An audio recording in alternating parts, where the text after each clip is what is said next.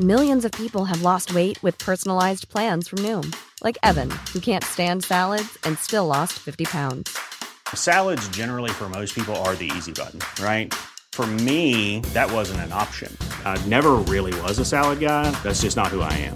But Noom worked for me. Get your personalized plan today at Noom.com. Real Noom user compensated to provide their story. In four weeks, the typical Noom user can expect to lose one to two pounds per week. Individual results may vary.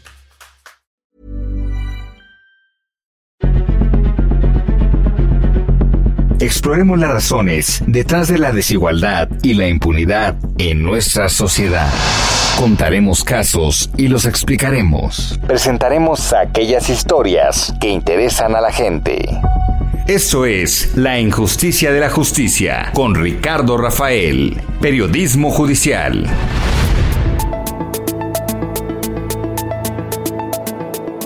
¿Qué tal? Buenas noches. Esto es 985 del Heraldo Radio. Soy Ricardo Rafael. Le doy la bienvenida a este programa semanal La Injusticia de la Justicia, donde se exploran pues los casos, los expedientes, los asuntos judiciales que impactan cotidianamente en nuestras vidas. Hoy vamos a hablar del caso Wallace es uno de los casos más uh, notorios, más emblemáticos de la historia penal contemporánea mexicana. Un caso cuya evidencia cada vez hace más uh, robusta la hipótesis de que fue fabricado, que se inventó un guion y que luego pues uh, eh, las autoridades y también Isabel Miranda Torres agregaron eh, pues pruebas fabricadas, testimonios obtenidos mediante tortura con tal de que en efecto eh, fuese creído por la opinión pública y fuesen encarceladas las presuntas eh, personas responsables de un crimen inexistente.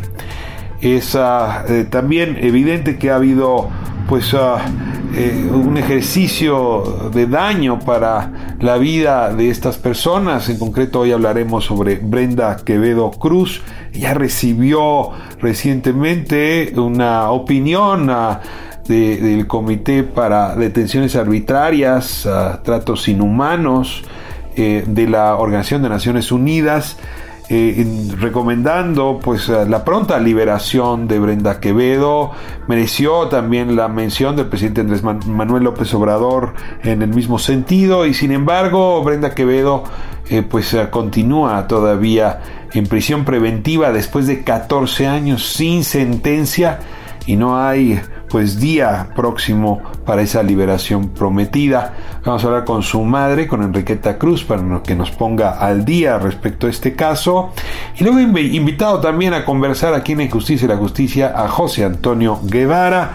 Él es un luchador de derechos humanos, ha trabajado muy fuerte eh, tanto en el sistema nacional como en el internacional, conoce bien estas opiniones del comité eh, para detenciones eh, o contra las detenciones arbitrarias y nos ayuda a entender cuán vinculante, cuán obligatorio es para el Estado mexicano atender a estas opiniones. Así es que hoy, caso Wallace, concretamente la injusta y arbitraria detención de Brenda Quevedo Cruz y los 14 años que lleva en la cárcel sin sentencia y también la negligencia de la autoridad para liberarla. Comenzamos.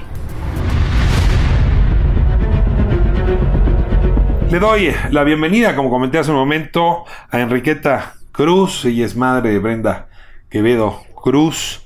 Enriqueta, ¿cómo estás? Buenas noches. Bienvenida a la Justicia de la Justicia. Sí, muchas gracias. Pues aquí muy emocionada de que me tomen en cuenta para esta entrevista tan importante con este programa. Enriqueta, pues a este caso, el caso Wallace, Wallace se juzgó en los medios de comunicación antes que en los tribunales. Ah, sí, claro, claro. Sí, mediáticamente fue, es más, ni siquiera había una orden de aprehensión cuando yo estaba mi hija en los espectaculares, ¿no? ¿Cómo es posible?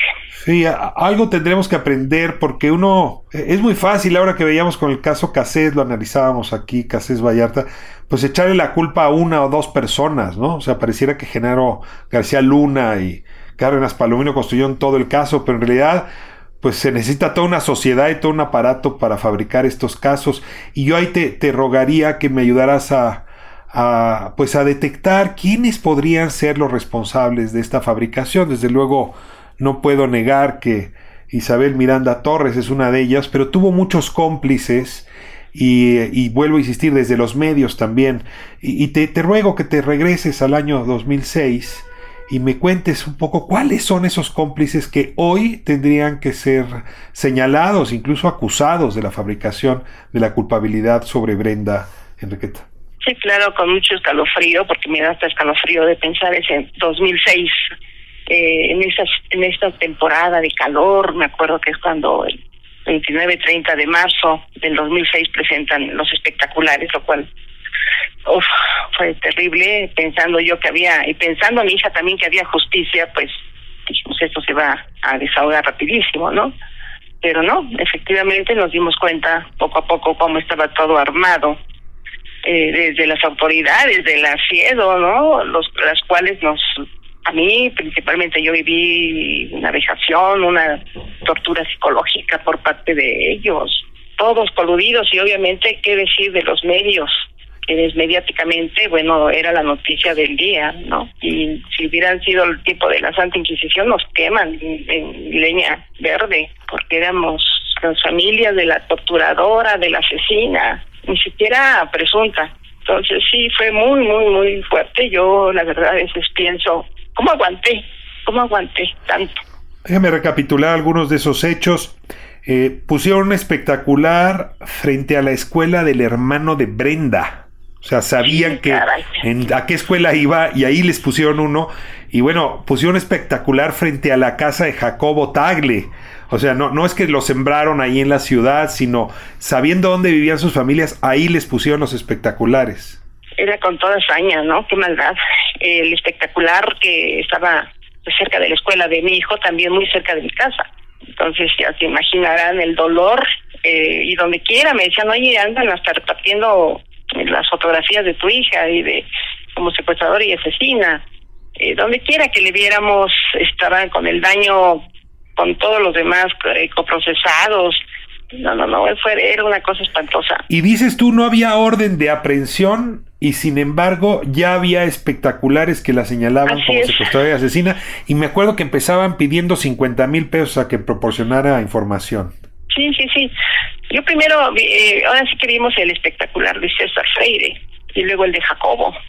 Y pensando, bueno, pues hasta pobres, ¿no? O sea, ¿cómo van a salir este problema? Pero jamás nos imaginamos que estaba Brenda involucrada, que habían involucrado a Brenda. Y bueno, pues así así nos fuimos. Después eh, fue el, el, nos seguían en la escuela de Omar, afuera le decían a Omar, oye, están los camiones, los coches sin placas. Y la característica clásica de, de los cuates estos, ¿no? De los de guaruras de, de, judiciales. No de, judiciales exactamente afuera de la casa ya con Omar era el hermano de la secuestradora bueno no lo que no vivió Omar bueno fue muy muy fuerte nos cambiamos y al tuviste que dejar la casa la casa donde la tuve que vender rapidísimo porque se venía algo muy fuerte. Voy a detenerme aquí. Tú, tú trabajabas en ese momento como auxiliar, como secretaria de un alto funcionario en, en Vancomer. Y, uh, Trabajaba ya como outsourcing, pero estaba yo llevando la administración del edificio de ahí de, de Torre Platino, donde está el piso financiero. Era muy valorada. Con ese vínculo habías comprado, habías comprado un bien inmueble. Sí, sí, con todos los años que, que tardé en nómina de Bancome, 25 años, claro que me compré mi inmueble. Poco a poco fue desde un chiquito hasta llegar a ese que era un sueño para mí. ¿Y te acusaron de que ese en realidad era, era, era eh, dinero que tú habías obtenido como parte del rescate, ¿no? Que se solicitó. Sí, claro, cuando llegaron a hacer el cateo en mi casa, yo no sabía ni de qué me hablaban. Me decía, cállese, porque seguramente este departamento es el fruto del secuestro. Ay, oír la palabra secuestro, ¿de qué me hablan? quise pedir ayuda y me portaron cartucho. Yo, yo deja de, yo tenía la boca seca. Mi hijo, yo lo veía muy mal, muy mal. ¿Qué edad tenía Omar en ese momento? Mm, alrededor de 19, 20 años. Eh, Enriqueta, y, ah, una de las cosas que a uno se le ocurre como posible es pues acudir a la autoridad y entregarse, ¿no? Como para que el asunto se detenga. La otra posibilidad es huir. Entiendo que, que Brenda llegó a pensar presentarse a las autoridades, pues para decir aquí estoy y no debo nada, pero en ese momento alguien se le adelantó. Tony Castillo decidió entregarse, decir no debo nada, y le fue fatal, lo cual cerró la posibilidad de la entrega y ya solo quedó la posibilidad de la fuga. cuéntame cómo estuvo eso. ¿Llegó a pensar Brenda, pues presentarse, decir yo, yo no soy, me están confundiendo, en fin, ¿cómo, cómo estuvo esa, esa, toma de decisiones?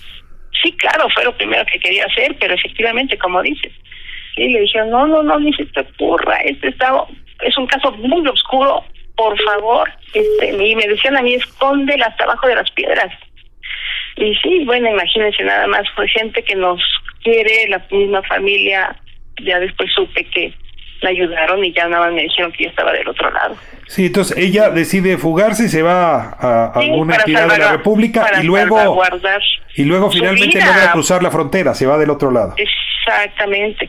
Sí, porque sí lo hizo porque al saber que se presentó todo y ya no salió y luego saber cómo habían sido todos torturados, que se esperaba para ella, ¿no? Y sí cruza con miles de, de peligros, el desierto, terrible, duró como un mes y pico para cruzar ese desierto, nada más con todos los peligros.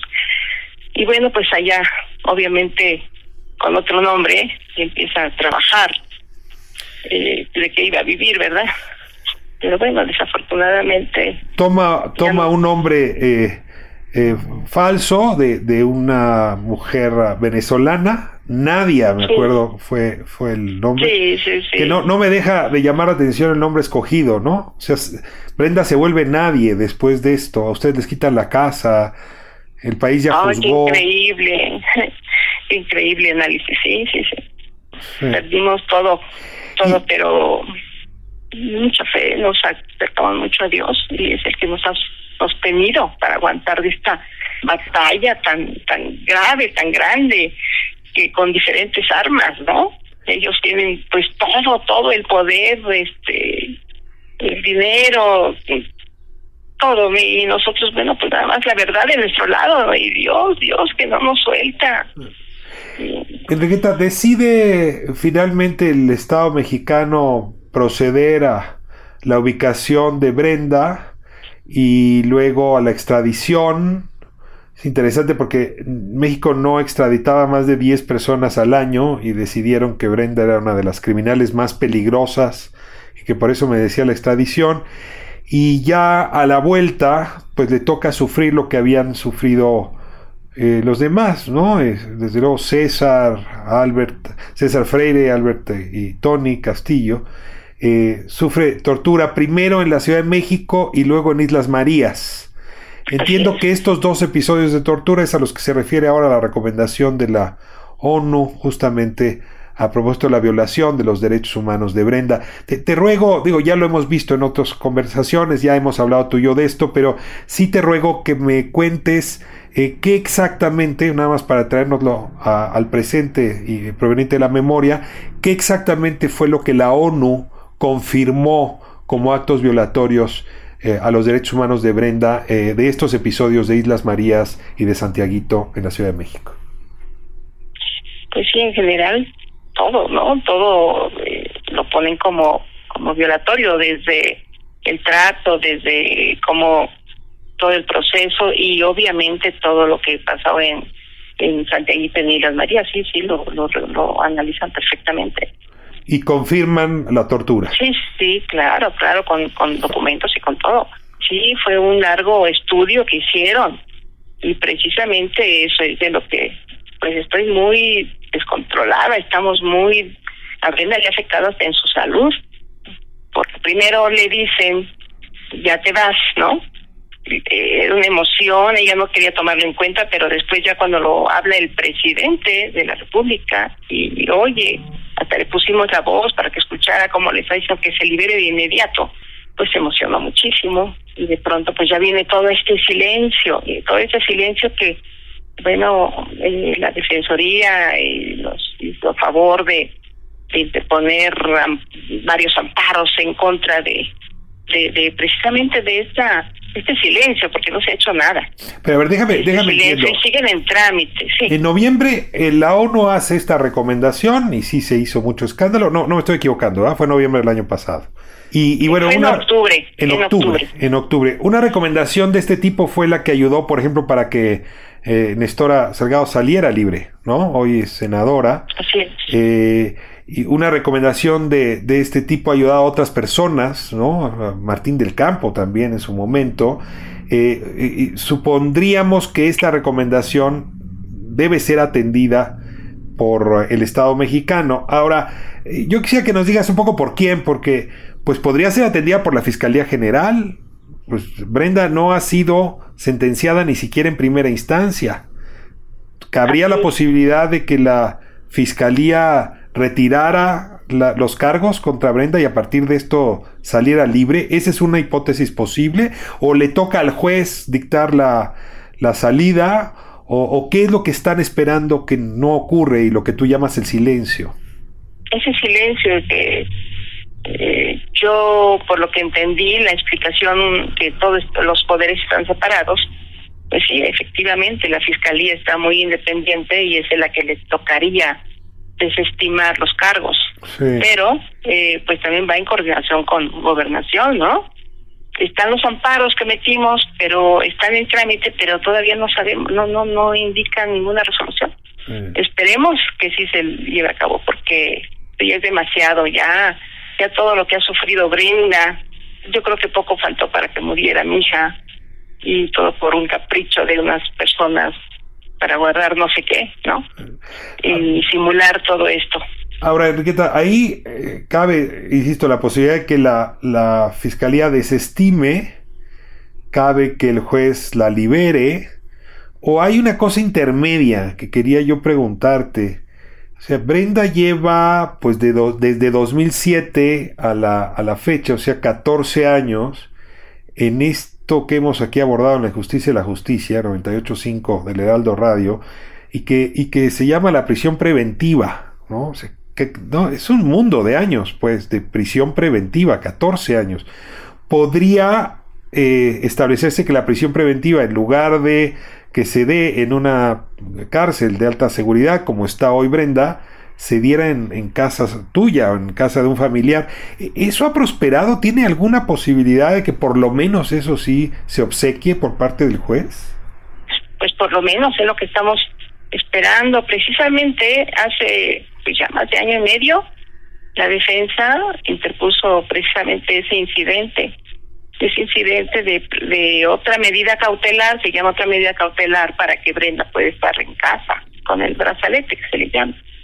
Entonces ya, ya más de año y medio, eh, para esto le toca, a él sí le toca al juez de la causa estudiar y, resolver, lo cual tenemos mucha esperanza en que sí se haga, o sea, mínimo esto. O sea que no, no, no hay esperanza en que se desestimen los cargos, pero que por lo pronto sí sea en casa donde pueda ella eh, pues a continuar el proceso en lo que se, se desahogan todas las pruebas y mira que esto ya, ya tardó muchísimo. Eh, ahora Enriqueta, eh, la, la ONU y este comité, digamos, de la ONU, eh, digamos, que, que, aborda los temas de tortura y de tratos inhumanos, además de emitir esta, esta recomendación, ¿le da seguimiento? Es decir, ¿ha, ha habido alguna otra comunicación por parte de este órgano de la ONU eh, al Estado mexicano? ¿Crees que algo más resta por hacer desde estas instancias internacionales para que se produzca justicia en el caso de Brenda? Pues a mí me encantaría, ojalá que siguieran pues cuestionando, preguntando, pero no, a mí no me ha llegado ninguna eh, ninguna noticia de ese. Posiblemente ya las autoridades como gobernación, o sea, ellos les estén cuestionando, pero no, yo, hasta ahorita no sabemos nada. Ahora, Enriqueta, déjame, siempre es incómodo que el periodista se, se, se ponga en medio de una conversación de este tipo, pero necesito hacerlo. Eh, digamos, yo, yo ofrecí para Milenio Televisión una entrevista con Claudia Muñoz, que tiene una hija de Gualberto eh, León Miranda, o conocido como Gualberto Wallace, quien dijo explícitamente que ella habló con Gualberto dos años después del supuesto secuestro y asesinato. O sea, ahí hay una evidencia contundente de que no murió y por lo tanto tampoco fue secuestrado, ¿no? Eh, a esto se suma eh, un año antes, tanto Guadalupe Lizárraga como, como un servidor, pues presentamos evidencias eh, contundentes de que Carlos León Miranda es el verdadero padre biológico de Hugo Alberto, y por lo tanto, pues hay pruebas sembradas, fabricadas en este proceso, como la gota de sangre que hacía coincidencia en genética con, con José Enrique el Socorro Wallace, el esposo, el segundo esposo de Isabel Miranda. Es decir, estos dos hechos, la, la, la prueba fabricada de sangre y la constancia de que eh, seguía con vida dos años después, no, no han sido elementos considerados por el juez para para ya proceder con la liberación o, la, o desestimar los cargos. O sea, me cuesta un poco trabajo pensar que, que estos hechos van como en una ruta paralela al proceso judicial que se le sigue a Brenda. Así es, así es. Este, en el momento de, nosotros conocer estos hechos, bueno, pues dábamos, ahora se quería por hecho, de que Brenda ya estaba libre, todos estaban libres. En cualquier parte del mundo yo creo que nunca hubiera sucedido esto. ¿Cómo es posible? Eh, desde el 2006 empezamos con lo de la gota de sangre, que resultó ser de mujer. Después. Ah, es cierto, perdón, la gota de sangre originalmente era de mujer, ¿verdad? No, no era de hombre. Claro. y, una pequeñita gota de sangre ahí en el jardín, supuestamente encontrado. Después de siete meses, ¿no? Obviamente, no al día siguiente, no a los dos días que fueron, sino a los siete meses. Ya dijimos con esto, ya lo hacemos. Después, eh, la voz, la voz de una persona que le habló que recibió la llamada de Hugo Alberto después de su muerte, que fue en noviembre del... Un señor José Sepúlveda recibió esa llamada. Eh, José Sepúlveda, exactamente. Y también dijimos, ya con esto, ya nada. Y así nos vamos, nos vamos después las actas de nacimiento. Primero la de Hugo Alberto Miranda Torres, ¿no? ¿Cómo es posible? Bueno, pues porque siempre se dijo que no era el padre biológico, Enrique Socorro, pero con esa acta ya lo íbamos a comprobar. Tampoco. Después vino, pues ya como dices, el, el padre biológico real, ¿no? Levantó la mano. Levantó la mano, exactamente. Y luego, pues finalmente lo de Claudia. ¿Cómo es posible? Eso ya está legalizado, ya eh, se va a llevar a cabo en, en audiencia presentando el, el video de, de, de su presentación en televisión de Claudia. Ahora lo que pedimos es que se le otorgue que declare oficialmente ante un juzgado, ¿no? Como debe de ser. Y bueno, aquí aquí lo importante es que, bueno, esta señora está obstaculizando, igual que las gentes que le apoyan, todo. Eh, en el caso, quiero recalcar que la Defensoría eh, tuvo bien hacer una denuncia desde finales del año pasado contra todas las personas involucradas en la tortura de Brenda, incluyendo obviamente a la señora. Entonces, pues también ahí va, ahí va, no hay este, no hay avances, hay una carpeta de investigación que pues no tampoco no tiene un avance. Es desesperante. Desesperante la velocidad. Brenda fue fue extraditada em, cuando cuando tenía 27 años. La verdad es que toda la década de los 30 la ha pasado eh, en circunstancias muy ingratas de, privación de su libertad, realmente es ella la que ha sido secuestrada. Vale la pena mencionar que no hay ningún otro cargo distinto al caso Wallace en su contra. No se explica, eh, Enriqueta, que esto continúe. Aquí en la injusticia y la justicia tengo que decirte que este programa se concibió a partir del conocimiento del caso de tu hija, porque lamentablemente son muchos otros casos similares pero de mi lado te lo diría, yo no había, habría abierto los ojos a la dimensión del problema si no hubiese sido por este caso y también por tu tenacidad que es contagiosa. Te, te abrazo muy fuerte, Enriqueta, y aquí vamos a seguir, pues como cuchillito de palo, insistiendo eh, con el avance, con el desarrollo de los temas y pues de luego enfrentando el poder que sí mira que tiene Isabel Miranda y muchos de sus cómplices. Así es, desafortunadamente. Y bueno, yo les doy las gracias principalmente a ti, de verdad, Dios les diga, y a toda la gente que, nos ha apoyado por años y que se sigue sumando. Pues para que no haya otra Brenda más en este México tan querido, ¿verdad?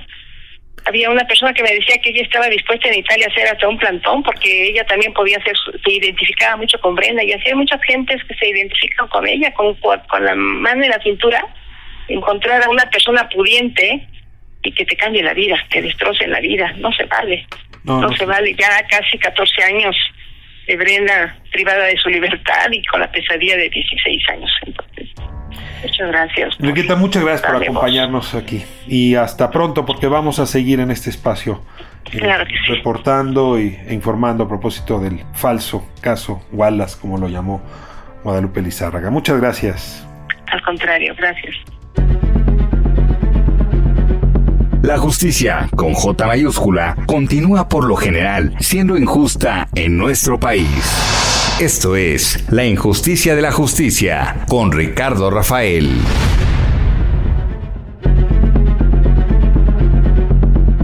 Continuamos con más del periodismo judicial al estilo de Ricardo Rafael.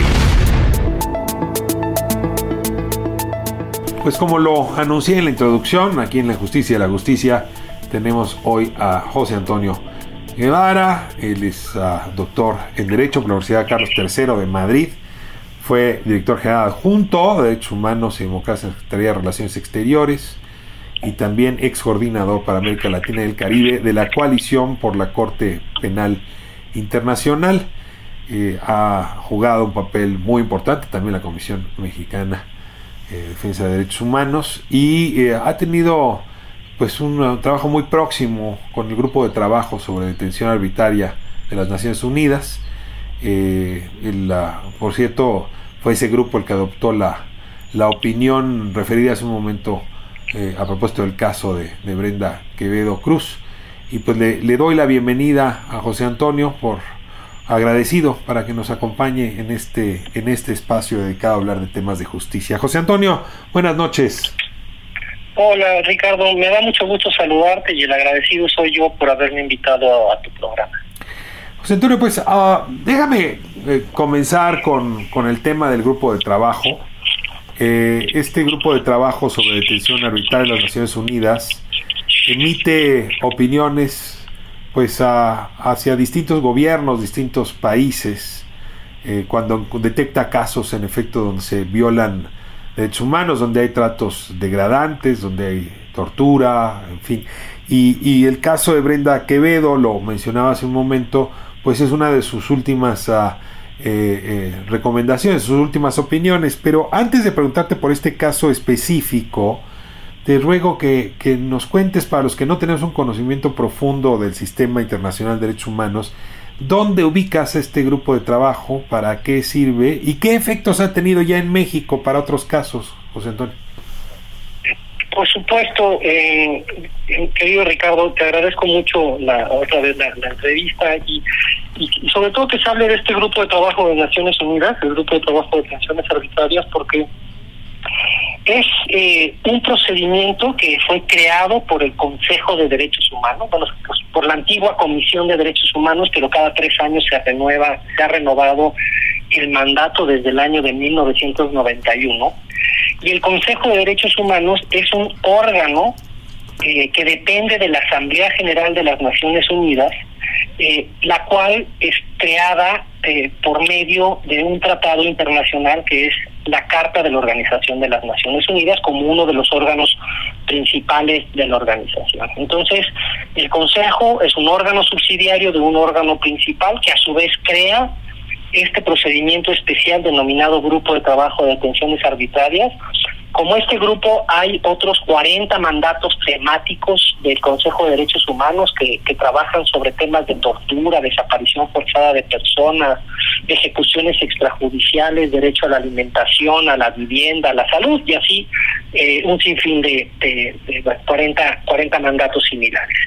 Pero el grupo de trabajo sobre las detenciones arbitrarias es sui generis respecto del resto de los otros procedimientos eh, que te mencionaba, porque es el único que tiene eh, un mandato que le han dado los Estados miembros de la Organización de las Naciones Unidas, incluido México, por supuesto, para tramitar casos sobre pretendidas o alegadas detenciones arbitrarias. El grupo se integra por cinco expertos y expertas independientes de las cinco regiones del mundo y después de un procedimiento reglado, es decir, preestablecido y acordado por aprobado por los estados que integran la Organización de las Naciones Unidas, resuelven de manera eh, conjunta este, estas cinco personas de una deliberación técnica sobre los hechos que les presentan las víctimas o sus representantes y pueden llegar a la conclusión de que la detención de una persona por las autoridades de un determinado país es arbitraria eh, porque se violó, eh, como en el caso de Brenda Quevedo, se violaron derechos del debido proceso internacionalmente reconocidos. Y por internacionalmente reconocidos eh, nos referimos a por supuesto, la Declaración Universal de los Derechos Humanos, que es el órgano, perdón, que es el instrumento más importante que la humanidad haya aprobado, en donde se enuncian un catálogo de derechos civiles, políticos y económicos, sociales y culturales, donde se encuentra el derecho a no ser privado arbitrariamente de libertad, pero también para los países que han ratificado el Pacto Internacional de Derechos Civiles y Políticos, eh, en donde se reconoce eh, este mismo derecho. Entonces, respecto de México, en el caso de Brenda, se llegó, de Brenda Quevedo, se llegó a la conclusión de que su detención fue arbitraria por violar la Declaración Universal de Derechos Humanos y, por supuesto, el Pacto Internacional de Derechos Civiles y Políticos.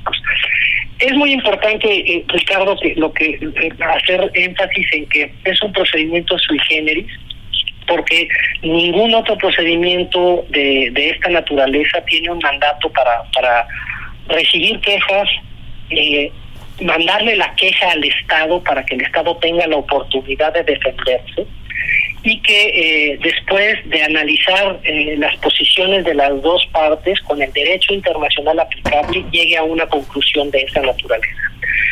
Y el, el que sea un órgano único en su especie eh, es de tal importancia que, por ejemplo, la Corte Europea de Derechos Humanos ha dicho que no tramitará casos que hayan sido previamente tramitados por el grupo de trabajo sobre detenciones arbitrarias por, por tratarse de un mecanismo internacional de resolución de controversias. ¿Eso qué quiere decir? Que la Corte Europea no está dejando en un estado de indefensión a una persona que acudió primero al grupo y después a la corte porque le reconoce el valor jurídico al trabajo de la corte del, del grupo de trabajo eh, sobre las detenciones arbitrarias. Entonces, esto es lo que lo hace sui generis, es el único órgano que ha sido así reconocido por otro tribunal internacional, por un órgano internacional. Y de hecho, abonando en esta en esta misma línea de, de, reflexión sobre sobre la fuerza jurídica o la naturaleza jurídica de su de su mandato eh, es importante destacar que en el caso de Brenda Quevedo el propio Estado mexicano a través de la Secretaría de Relaciones Exteriores en un intento por impedir que el grupo de trabajo se pronunciara se analizara y se pronunciara sobre este caso reconoció que el grupo de trabajo eh, es un órgano cuasi jurisdiccional de resolución de controversias internacionales, similar a la Comisión Interamericana de Derechos Humanos. Y como el caso está en la Comisión Interamericana de Derechos Humanos, pretendió convencer al grupo para que no conociera del caso porque había una litispendencia, que se dice en un latinazgo horroroso, este, pero que quiere decir que un órgano de la misma naturaleza está conociendo del mismo asunto. Para evitar que dos órganos de la misma naturaleza conozcan del mismo asunto, México pretendió eh, convencer al grupo de trabajo que no fuera así. Y el grupo de trabajo lo que le dijo es, no pongo en duda la calificación jurídica que le das a nuestro mandato, pero lo que sí te digo es que dentro de nuestras reglas de procedimiento no hay un impedimento para que podamos conocer de un asunto que está tratado por un órgano como la Comisión Interamericana de Derechos Humanos. Entonces, eh, es lo que te puedo decir eh, eh a grandes rasgos sobre el grupo y su...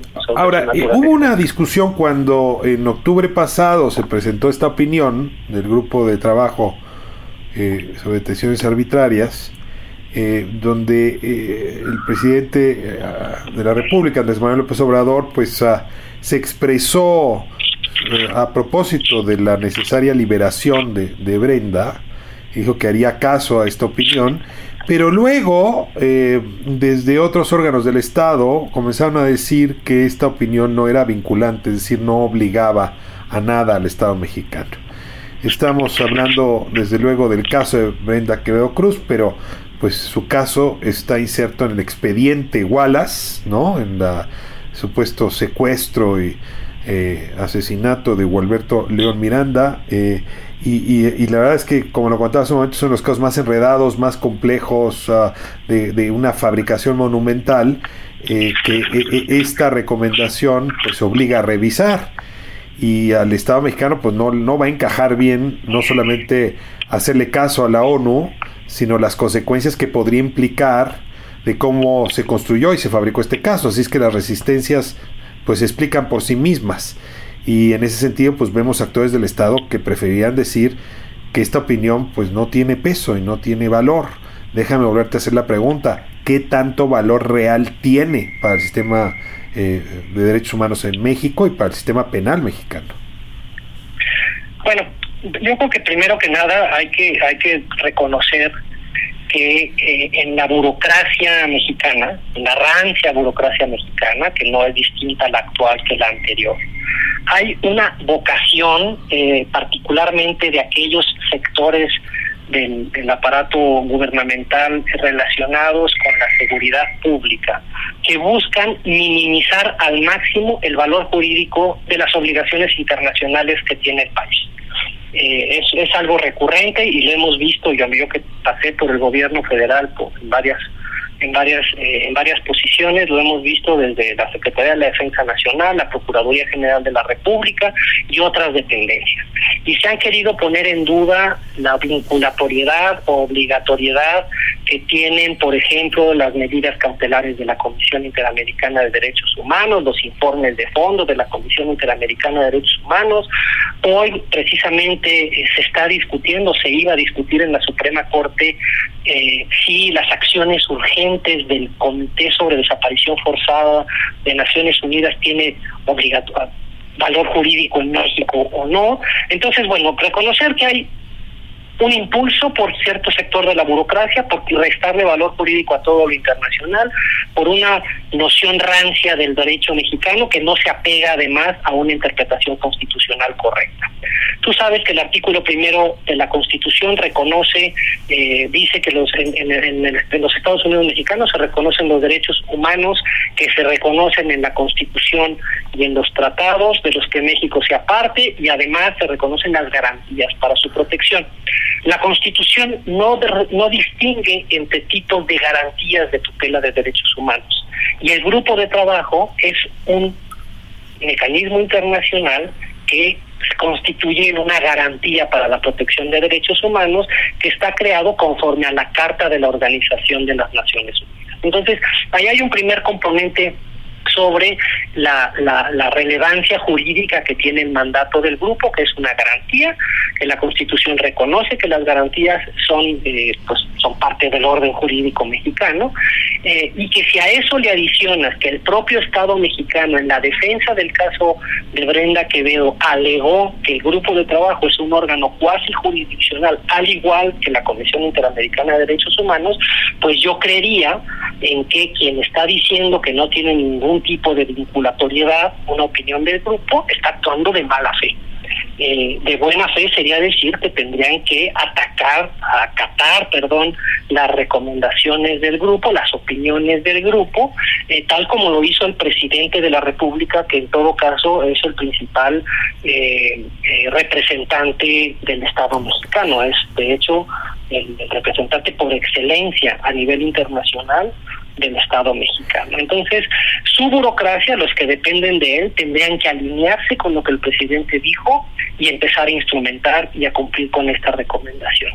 Que si jurídicamente eh, no saben cómo procesarla, ese ya es otro asunto, como tampoco en su momento han sabido y no supieron procesar una sentencia de la Corte Interamericana de Derechos Humanos que obligó a la Corte Suprema de Justicia de la Nación a emitir un expediente varios para poder desentrañar cuáles son las obligaciones que le corresponde al Poder Judicial una sentencia de la Corte Interamericana. Jamás te voy a detener aquí porque sí me interesaría mucho, de nuevo, eh, explorando el caso de Brenda Quevedo, pues a escuchar tu opinión sobre cómo tendría que aterrizar la Fiscalía General, ¿no? Eh, el, sistema de jueces y de tribunales, la propia Secretaría de Gobernación, Relaciones Exteriores, pues esta opinión. Pero antes de eso hay un componente que no quisiera dejar fuera de nuestra conversación.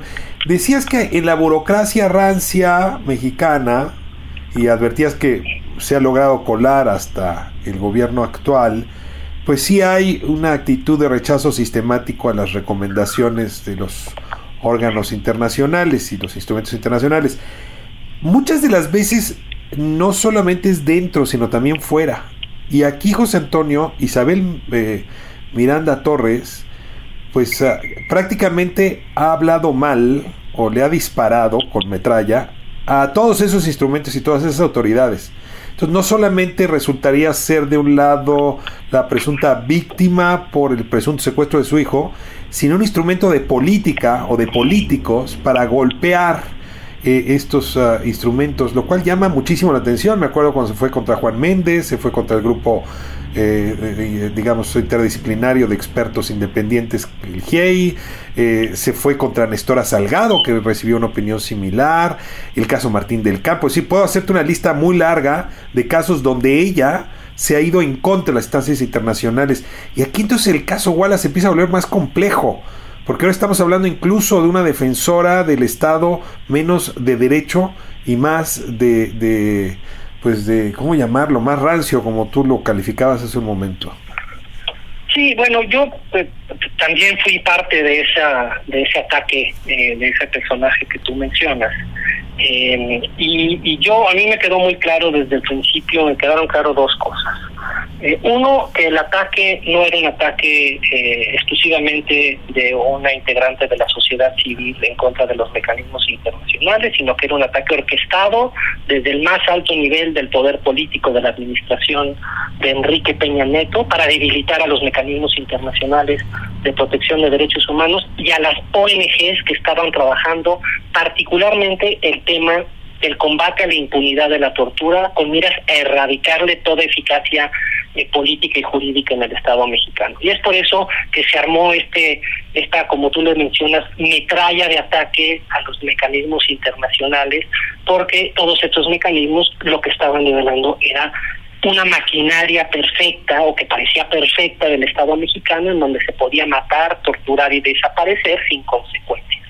Entonces, ese ataque no fue un acto eh, de una persona en contra de todos estos mecanismos, sino fue una política de Estado, porque además eran coincidentes los discursos de este personaje que mencionas con los de eh, un alto funcionario de la Secretaría de Relaciones Exteriores en el Consejo de Derechos Humanos, con notas de prensa que se publicaban, con pronunciamientos de altos funcionarios de la Secretaría de la Defensa Nacional y que el propio presidente de la República en algún momento que celebró su cumpleaños en donde se, se mofaba o ponía en duda el debido proceso eh, eh, y a las organizaciones. Algunos medios de comunicación también en ese nado sincronizado, José Antonio. Por supuesto, y varias columnistas, y de hecho se creó una página de un supuesto medio eh, independiente que no tenía ningún tipo de referencia de quiénes eran los, los, los, responsables de ese titular, en donde se encargaban de estigmatizarnos a quienes defendíamos eh, los derechos humanos de las víctimas de la tortura y de la fabricación de culpables eh, con el uso, obviamente, de la tortura, particularmente en el contexto de delitos relacionados con secuestro eh, en, este país, que el caso de Brenda desafortunadamente no es el único, sino que forma parte de un patrón mucho más amplio de comportamiento de las autoridades de, los diferentes niveles del gobierno para fabricar eh, bandas de secuestro. José, me quedan cuatro minutos y dos preguntas. Déjeme hacer una, darle dos minutos a cada una. El caso Nestora Salgado, o sea, recibió una opinión similar, si no me equivoco, de este mismo comité de detenciones arbitrarias. Y bueno, pues hoy eh, Nestora Salgado es senadora de la República, o sea, el asunto llegó a resolverse hasta ese punto. Este, ¿qué, de, ¿Cómo se benefició Nestora Salgado de, de esta resolución o de esta opinión? Y la segunda pregunta te la hago de una vez. A partir de esa experiencia, ¿qué podríamos esperar del caso Brenda Quevedo? ¿Qué deberíamos esperar en, en uh, los próximos meses o los próximos días? Pues mira, muy brevemente sobre el caso de Nestora Salgado, porque no conozco los detalles de la estrategia jurídica de sus abogados y abogadas, desconozco quiénes sean los abogados, pero eh, lo que tengo conocimiento fue que el juez de la causa, que estaba conociendo esa acusación absurda, eh, si, me permite la expresión, en su contra, eh, eh, utilizó o le sirvió la opinión del grupo de trabajo para constatar lo que se decía por algún sector muy marginal de la opinión pública, porque todo el aparato estatal estaba para criminalizar y para fabricar ese caso.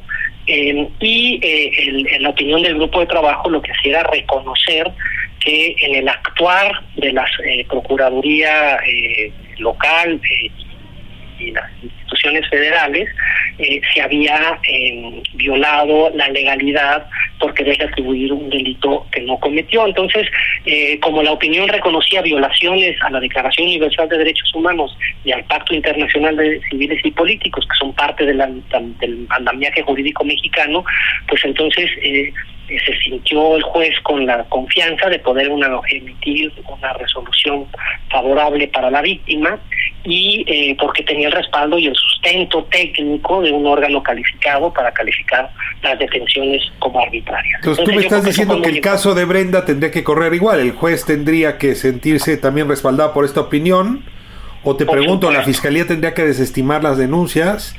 O... La fiscalía yo creo que tendría que hacer un examen de conciencia de, la reiterada práctica absurda de mantener eh, acusaciones cuando no tiene pruebas eh, sólidas en contra de las personas.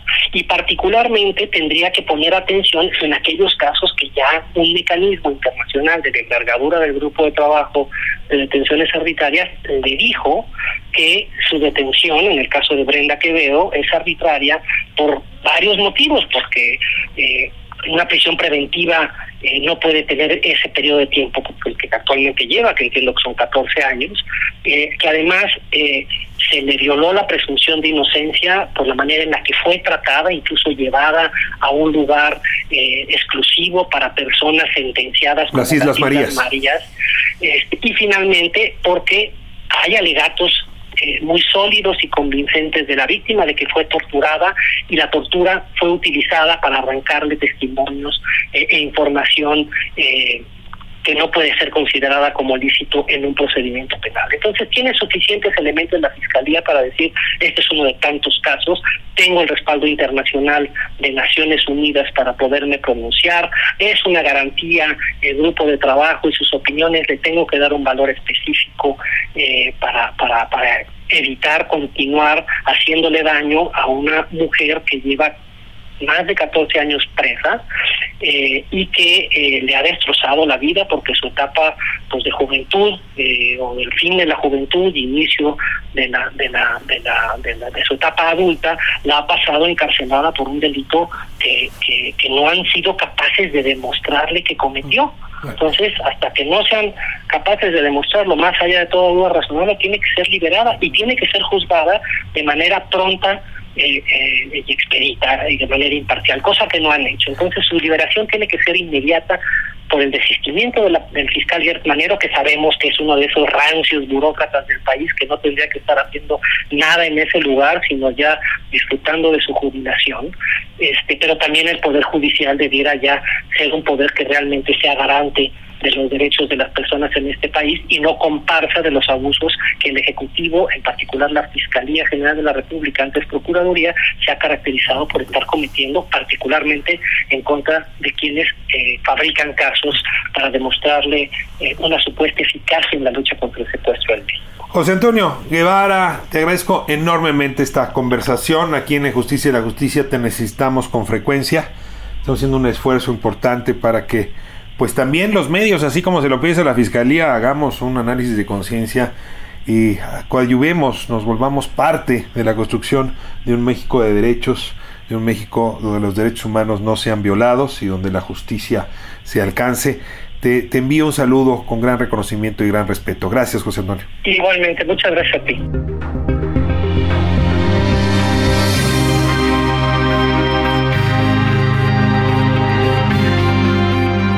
Así concluimos nuestro programa de hoy dedicado a estas opiniones de la ONU en materia de detenciones arbitrarias, un fenómeno generalizado en nuestro país y que el día de hoy nos uh, centró a partir del caso de Brenda Quevedo Cruz, uh, acusada pues seguramente de manera fabricada del secuestro y eventualmente del asesinato de Gualberto León Miranda, conocido como Alberto Wallace.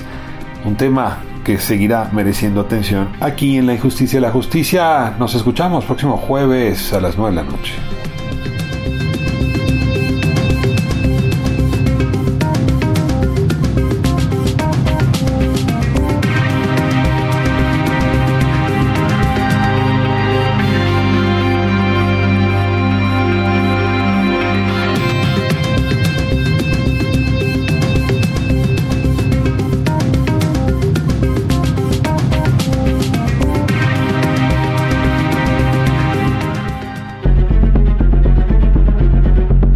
Hasta aquí la injusticia de la justicia, con el periodista y escritor Ricardo Rafael.